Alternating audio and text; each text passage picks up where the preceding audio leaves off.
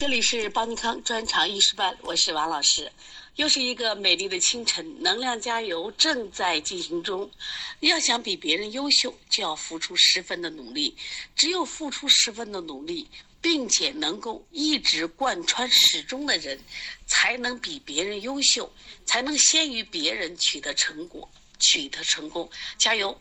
希望你们能成为中国最好的医。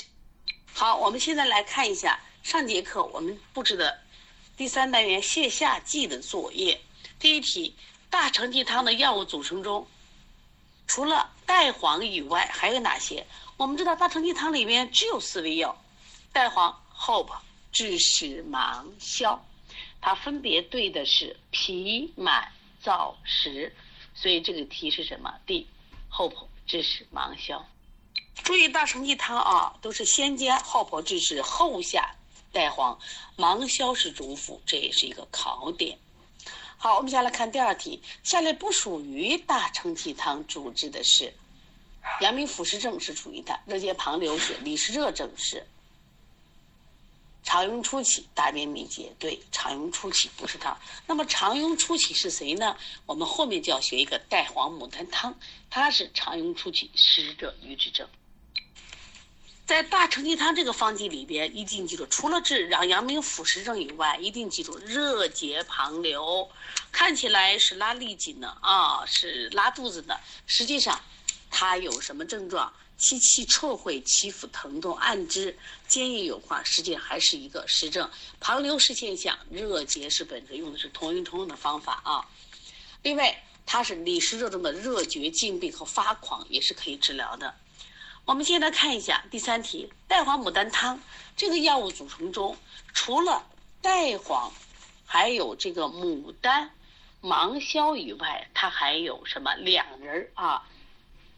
代黄、牡丹俩芒仁，哪两仁？桃仁和冬瓜仁，你别记错了。我们知道代黄牡丹汤它是泻热破瘀。散结消肿，治疗肠痈初期的湿热瘀滞症。这里的桃仁是活血破瘀，这里的冬瓜仁是甘寒滑利、清肠利湿，使小湿热从小便排去，排脓消痈。两个人你记住了吗？好，下来我们看温脾汤，它实际上也是考组成。除了代黄、芒硝、甘草以外，你看在温脾汤里是不是有半个麻黄汤？对。那么它除了这三个以外还有什么？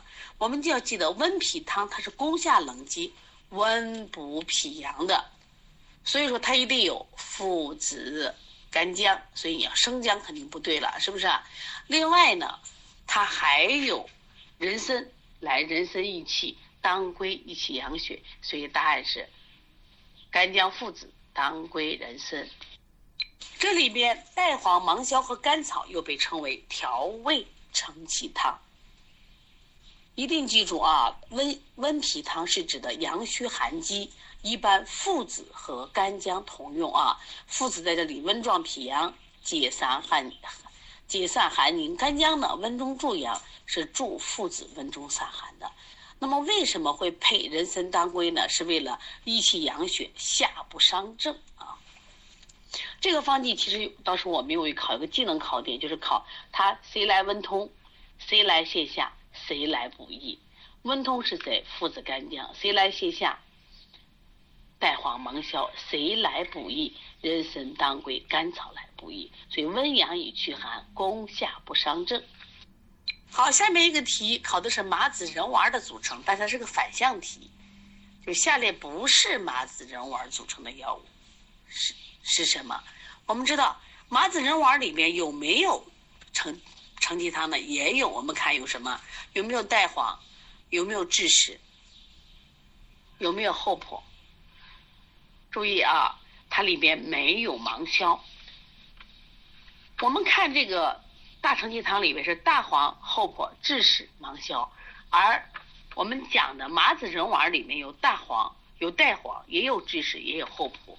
却是没有芒硝，被称为小承气汤啊，所以它有个方格：麻子小承气，一勺杏仁蜜，所以加了个麻子仁，还加了一个芍药啊。在这个方子里，麻子仁丸里面有杏仁啊，这里的杏仁跟我们前面学的桑菊饮里面的杏仁一样不一样？它不一样的啊！桑菊饮的杏仁是止咳的。我们讲麻黄汤里边的啊杏仁是干什么的？麻黄汤里边的杏仁是不是也是止咳的？还记得我麻黄汤里有杏仁？我们还有一个有杏仁的叫麻黄。麻那个麻黄杏仁甘草石刚汤是不是也有杏仁都当止咳的？那麻子仁丸的杏仁可不是止咳的，它主要是润大肠的，你记住吗？好，我们现在第六题，下列不是济川间药物组成的，又是一个考组成的题，又是一个反向题。那我们就知道济川间它是肾阳虚弱、精精不足的这种便秘。我们的功用要温肾益精、润肠通便，那你可想而知它的药物是什么？它里面有代黄、有有生麻、有泽泻、有牛膝，还有枳壳。我们看这里有没有代黄呀？对，济川煎里面有代黄啊，一定记住。在这个方题里边啊，我们有一个方歌，还记得吗？叫泽泻生殖龟，济川煎牛肉。这里边的肉苁蓉是君药，温肾益精、暖腰润肠。另外呢，我们知道这里面还用了当归和牛膝。为什么用当归？当归可以补血润燥、润肠通便；牛膝呢是益肝肾、壮腰膝，性善下行。里面为什么要止窍？下气宽肠，助通便。泽泻，它是通过顺利小便而泄肾浊。这里面的生麻其实一定要注意啊，生麻是通通过清阳生、浊阴滋降，哎，达到了这种通便的作用啊。所以在这个方子里就出现了一个于通于补，即降于升的配伍特点。说每一个方子有自己的特点在里边啊，它的生麻是一个考。在这个方子里边是大便秘结，小便清长，伴腰膝酸软。我们前面学的麻子仁丸是大便干结，小便频数，它也是大便便秘，但是大便干结，小便频数两个区分。济川间是大便干结，小便清长。好，下来第七题属于宫足水饮的方剂，我们学了一个石枣汤。那么石枣汤注意啊，它的用法，它这个组成很简单，原花甘水大吉，它是三等分，分打碾成末，装入胶囊，每次服零点五到一克，每日一次。注意，它在煎的时候用大枣十枚煎汤送服，而且是清晨空腹服，很快的下痢以后，迷周自养。注意它的功用，功足水饮啊，悬饮、水肿都可以。好，第八题是个送分题，功用是峻下热解的方剂，就是大承气汤。那么第九题也简单，代黄牡丹汤的功用啊，比如说了泻热、破瘀、散结、消肿。第十题温脾汤的功用，它也是谁呀？这个送分题，为什么？它的功用我们知道，攻下冷疾，温脾散寒。注意啊，温脾汤是指的是脾阳寒、脾阳虚。我们的济川间是指的是肾阳虚弱，你看两个是不是有区别了？好了，十一题我们来看一下：右少腹疼痛剧按，按至气痛如痢，小便自调，或时时发热，或时时发热，自汗恶寒，舌苔薄白，而黄，脉滑数。这个就是我们大黄或者代黄牡丹汤啊，牡丹汤的这个症有常用初期湿热瘀之症。所以用什么？对，代黄牡丹汤。腹痛便秘，脐下绞痛，这都是它独一无二的表述。绕脐不止，手足不温，太白不可，脉沉弦而迟，是谁呢？对，就是温脾汤啊。所以脐下绞结，这就是温脾汤的独一无二的表述。好，我们看第十三题：大便秘结，小便清长，腰膝酸软。这一说腰膝酸软是找谁来？对，找这个济川间的，是不是？济川间就是肾阳不足。肾阳虚、肾阳虚弱、肾精不足的便秘，对，济川间。那济川间的方子为什么要加当归呢？这就是一个考点。这里的当归起什么作用？你本来肾阳虚嘛，你温肾益精，你用肉苁蓉这没问题嘛？你用牛牛膝也没问题。为什么用当归？当归在这里起到补血润燥、润肠通便的作用，这是个考点啊。我们先来看第十五题。下列不是石枣汤加入大枣作用的是，在教材里我们专门讲了一个这个为什么石枣汤要加大枣十枚？它的意义是益气护胃、培土治水，这个缓解毒性有没有？减少这个药后反应有有没有这个调和诸药呢？没有调和诸药，所以说这是个反向题，就是我们的益调和诸。好，现在我们来看一下 A 二题，患者腹痛便秘，脐下疼痛，手足不温，苔白不可，脉微沉弦而止，用谁？对对对，就是那个阳虚寒积症，哎，温补脾阳，攻下冷积的温脾汤。患者大便秘结，小便清长，看大便秘小便经常就是谁？就是气喘间了。对，面色无华，脉沉迟，气喘间。患者发热腹痛，按之硬。烦躁发狂，舌苔黄燥是谁呢？对，就是大承气汤。好，下来一个题：患者脾硬胀满，干呕短气，头晕，可饮肩背疼痛。还有呢，小大小便不利，苔滑，你知道这小便不利的吧？它就会有肿胀，知道吧？它治的就是我们说的食枣汤，治的是眩饮啊。下来我们看 B 一型题。它考代黄牡丹汤含有的药物，考济川煎含有的药物啊。这里提到了，你看代黄牡丹它提到两人，桃仁、杏仁、桃仁、冬瓜仁。对，代黄牡丹汤里面是桃仁、冬瓜仁。济川煎含有的药物是哪一个？说的人参、杏仁、大黄不，它就有牛膝和当归啊。当归是补血润燥、润肠通便的，牛膝是性善下行，益肝肾、壮腰膝。另外，我们看第三题，它又是靠组成的。温脾汤含有的药物是哪一个？麻子仁丸含有的药物是哪一个？我们知道温脾汤里边，这里边哪一个药物？对，它有附子，它也有人参。另外呢，麻子仁丸里面有哪一个？麻子仁丸里有没有蛋黄？有没有杏仁？麻子仁丸肯定有杏仁，是不是？那到底是桃仁杏仁呢，还是杏仁蛋黄呢？对，麻子仁丸它本身是含有一个小承气汤，它是有蛋黄的，所以。杏仁和蛋黄，所以你发现同样考组成，的验证方法是很多。所以我们不做题的话，你不知道考官想怎么考。所以麻子仁丸我都会，但是考试也不一定答对，所以一定要做题啊。我们来看第五和第六，具有温肾运积、润肠通便的哪一个？济川煎嘛。具有攻足水饮作用的是石枣汤。关于泻下剂，你记住了吗？好，今天我们来。复习一下和解剂，和解剂里面它包括了和解少阳剂，还有调和肝脾剂，还有调和寒热剂。用于治疗寒邪在少阳、肝脾不和或者寒热错杂的方剂，统称为和解剂。这是在中医治法里边属于八法中的合法。关于和解剂的使用注意事项，以祛邪为主，纯虚不宜用，以防其伤正。那么这类方剂兼顾正气。纯属实的，实者不可选，以免贻误了病情。我们现在看一下和解少阳剂里面有几个呢？有小柴胡汤、大柴胡汤，还有蒿芹清胆汤。调和肝脾剂里边有逍遥散，还有痛泻药方。调和肠胃剂里边有半夏泻心汤。这些方剂的名字你都记住了吗？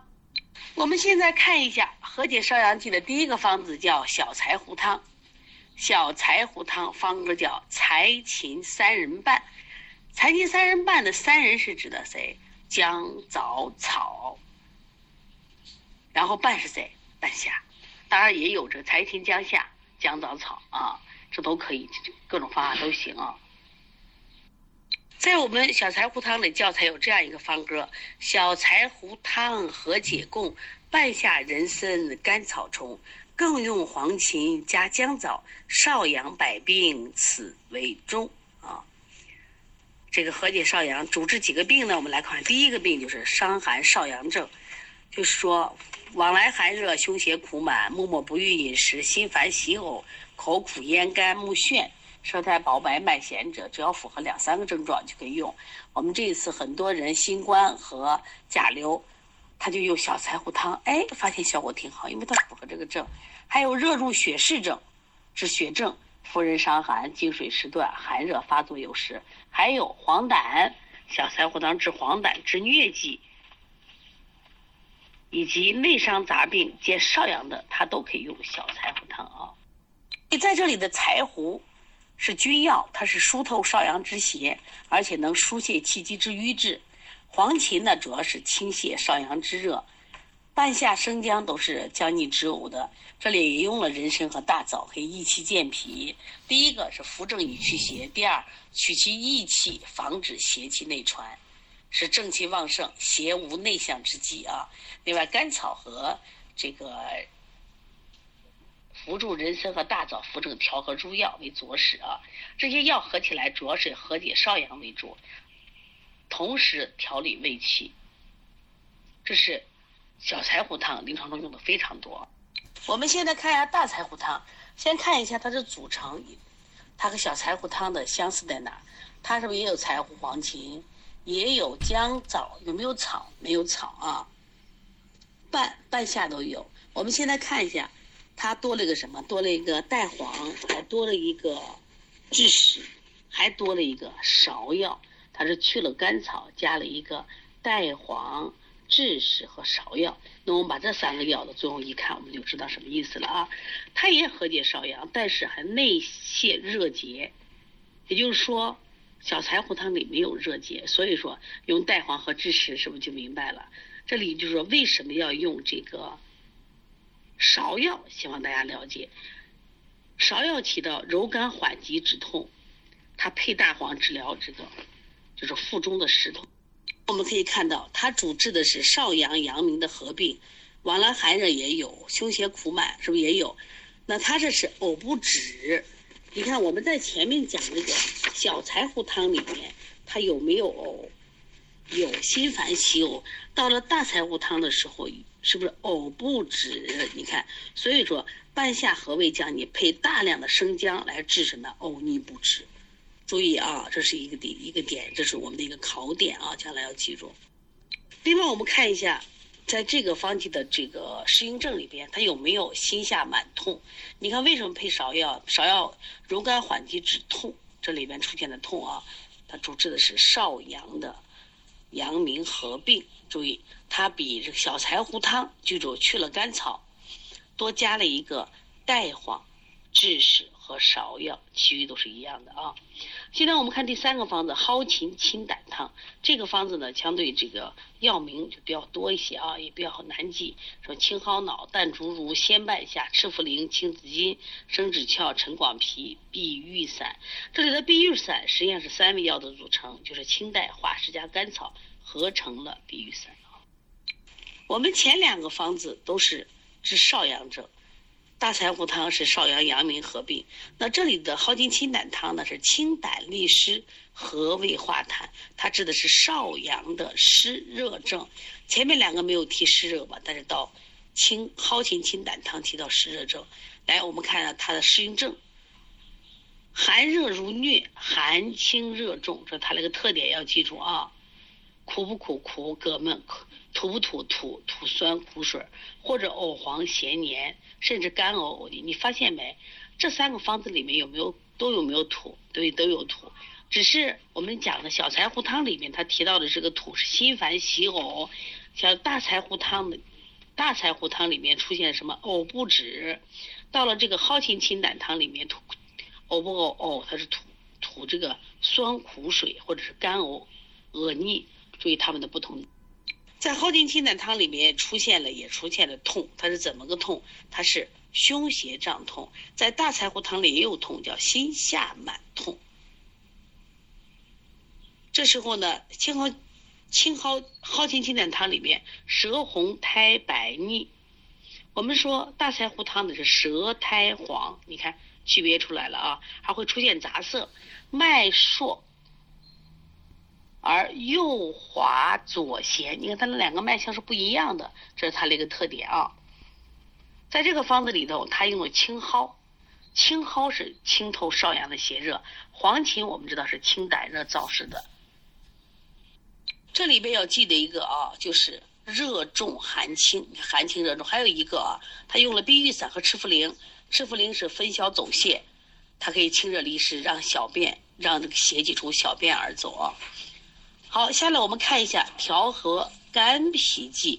调肝脾剂里边，第一个就是逍遥散，这个也特别有名气的啊，方记住，治疗是肝郁血虚脾弱。很多人学完逍遥散就是老师我要吃药了，对不对？疏肝解郁，养血健脾。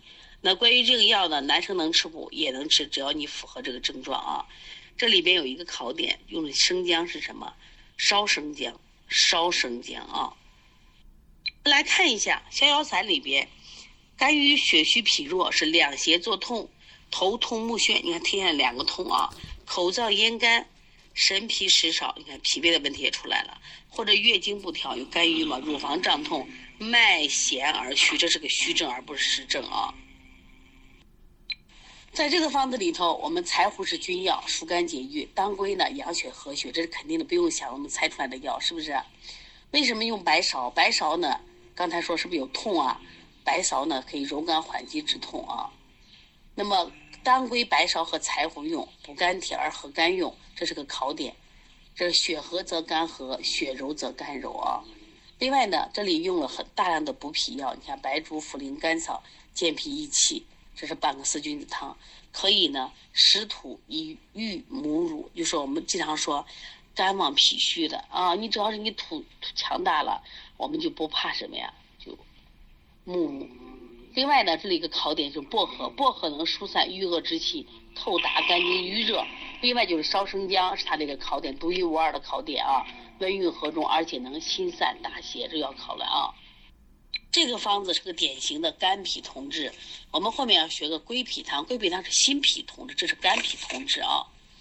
另外，我们先来看一个痛泻药方，痛泻药方里边它只有四味药：两二白啊，白术、白芍、陈皮、防风啊，都是经常叫叫它助脾少风。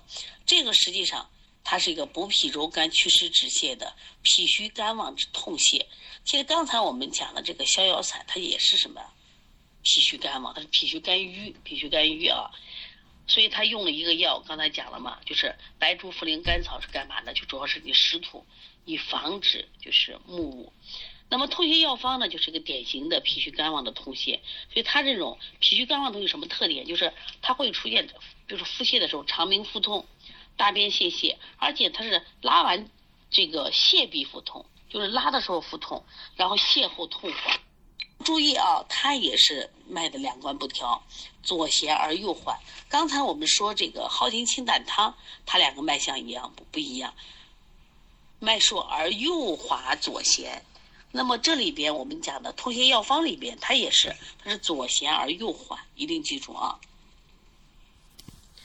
在这里啊，我们说这个防风，防风和白术芍药为伍呢，它既能心能散，肝郁，香能疏脾虚。燥湿与助泻啊，关键是它又是脾经的一个引经药啊，所以防风可以散肝疏脾。下来我们来看一下调和肠胃剂的半夏泻心汤。半夏泻心汤里面，大家看到了啊，半夏、黄芩、干姜、人参、黄连、大枣、甘草啊。这里边啊，教材里也有个方剂叫半夏泻心黄连芩，干姜、甘草与人参。大枣合之治虚脾，法在降阳而和阴。这里边既有黄芩，还有黄连。注意这里边的姜枣姜枣草里边是干姜，而不是生姜，把这要分清楚啊！很多人就打成这个生姜了。所以它实际上是寒热促杂的治脾症。脾症是啥？心下痞，满而不痛，或呕吐。这里也有呕吐啊。肠鸣下痢，舌苔腻而微黄，所以在这里头注意，一定是干姜啊，干姜是温中散寒，黄芩、黄连是泻热开脾。为在这个方子里边，干姜是温中散寒，黄黄芩、黄连是泻热开脾，用的人参和大枣一起补脾啊。所以这个方子是整体体现寒热并用、辛开苦降、补泻兼施的一个方子啊。现在我们一起做一下课后习题：大柴胡汤的功效。就大柴胡汤和小柴胡汤，注意它都治少阳病，但是呢，大柴胡汤是和解少阳、内陷热结。对对对。那么大柴胡汤和小柴胡汤共用的药物是什么？它们都有黄芩和半夏。好了，这个方子来了，既合法又有下法，两方如一方的方剂是哪一个？就大柴胡汤。你看，一定要做题呢啊！你不做题的话，问这个你又不会了。体现寒热并用、辛开苦降、消补兼施的配伍特点就是半夏泻心汤。注意这个呢，可能在我们的选择题里你选都会，考技能的时候都必须要背下来的啊。好，我们再来看一下半夏泻心汤与小柴胡汤两方组成均有的药物，这是必考的啊。这个就是你要把两个方子都记下来。来，我们把这个小柴胡汤和半夏泻心汤来比较一下。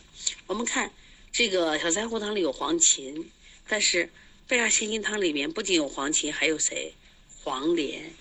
再看一个啊，小柴胡汤里是不是有人参、半夏？对，半夏鲜辛汤里也有人参、半夏。那还有一个姜枣草，我们看一下啊，姜枣草里边，小柴胡汤是生姜、大枣、甘草，但是半夏鲜辛汤里边姜是什么？干姜、大枣、甘甘草，这是一个区分啊。我们编的口诀啊，像小柴胡汤叫柴芹、姜夏、姜枣草。那么到了这个半夏鲜辛汤了，叫连芹、姜夏、姜枣草，但是姜不一样啊，一定记住姜不一样。这个姜是什么？一个干姜，一个生姜，一定要区分开来啊。这里有个考点啊，就是通心药方。通心药方里边为什么就考这个防风？防风在这里起什么作用？注意啊，防风在这里可以散肝除脾，这是一个考点啊。另外我们看。大柴胡汤中为什么要配大黄？对，它就内泻热结的。大柴胡汤为什么配芍药？缓急止痛的。好，那今天我们再把和解剂啊的作业给大家布置一下，大家一定要坚持做题呢。其实一做题，下回监着题你都能刷出来啊。学习一定要持之以恒啊，所以大家千万不要。他们考试了才学习，因为这些知识我们在日常生活中有用。那么今天呢，我们上一届的学生他们要参加四月十五号的考试了，时间也很紧张，所以从今天开始我又开了一个课，叫王老师的五点半这个早上背诵课。五点半把他们都叫起来，跟我一起背诵穴位。今天早上背了三十个穴位，大家积极性很高。因为什么？因为可能二十天以后我们就要参加考试了。为了我们人生未来更加精彩，所以他们都不辞辛苦。所以希望我们班的同学们也不要怕辛苦，因为我们可能九月份也要参加考试。